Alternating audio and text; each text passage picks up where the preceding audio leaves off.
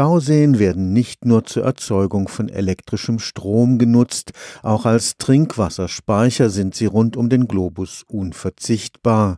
Aber die Wasserqualität wird nicht selten durch die Düngung in der Landwirtschaft oder durch den Eintrag nicht ausreichend geklärter Abwässer aus umliegenden Städten gefährdet.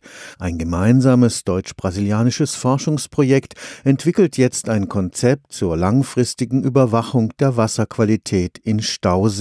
Bisher ist es noch nicht wirklich verstanden, was passiert in den teilweise sehr tiefen Stauseen, wenn durch die Zuflüsse Schadstoffe in den See eingetragen werden. Dabei spielt erstmal das transportierte Feinmaterial, das Sediment sozusagen eine ganz wichtige Rolle. Und an dieses Sediment gebunden sind auch sehr häufig Nährstoffe wie zum Beispiel Phosphor oder auch Schwermetalle zum Beispiel, Nickel, Cadmium, Blei, die aus urbanen Gebieten eingetragen werden. Und die Nährstoffe kommen natürlich in der Regel aus landwirtschaftlichen Bereichen, aus dem Einzugsgebiet, wo möglicherweise sehr intensive Landwirtschaft betrieben wird. Und die gesamte Nutzung, sagen wir mal, im Einzugsgebiet kann einfach dazu führen, dass unter Strom die Belastung in den Stauseen sehr, sehr hoch ist. Der Geoökologe Dr. Stefan Hilgert arbeitet am Institut für Wasser- und Gewässerentwicklung.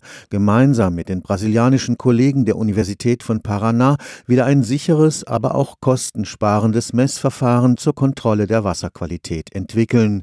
Dabei werden auch Satelliten eine Rolle spielen, die alle zehn Tage das Einzugsgebiet des betroffenen Sees überfliegen. Dadurch werden Informationen generiert, die tolle Erkenntnisse auch bringen können beim Verständnis, was passiert zum Beispiel im Sojaanbau oder halt im Anbau allgemein im Einzugsgebiet, was bis jetzt mit einem überschaubaren Aufwand gar nicht kontrollierbar war oder nicht einbaubar war in die Modelle, die man versucht zu entwickeln. Mal schnell hinfahren und eine Wasserprobe nehmen reicht nicht. Man braucht ein Messkonzept, das auch die langfristige Entwicklung einbezieht. Der Fokus des Projektes ist, dass wir versuchen, die Prozesse so gut zu verstehen, dass wir am Ende in der Lage sind, mit viel weniger Informationen die richtigen Managementaussagen treffen zu können und die dann auch auf andere Stauseen zu übertragen, weil das Ziel muss sein, dass die Betreiber dieser Stauseen weniger Daten erheben müssen, aber trotzdem die richtigen Entscheidungen treffen, was müssen wir tun, um unser Gewässer in einem guten Zustand zu halten oder wieder in einen guten Zustand zu bringen. Stefan Fuchs, Karlsruher Institut für Technologie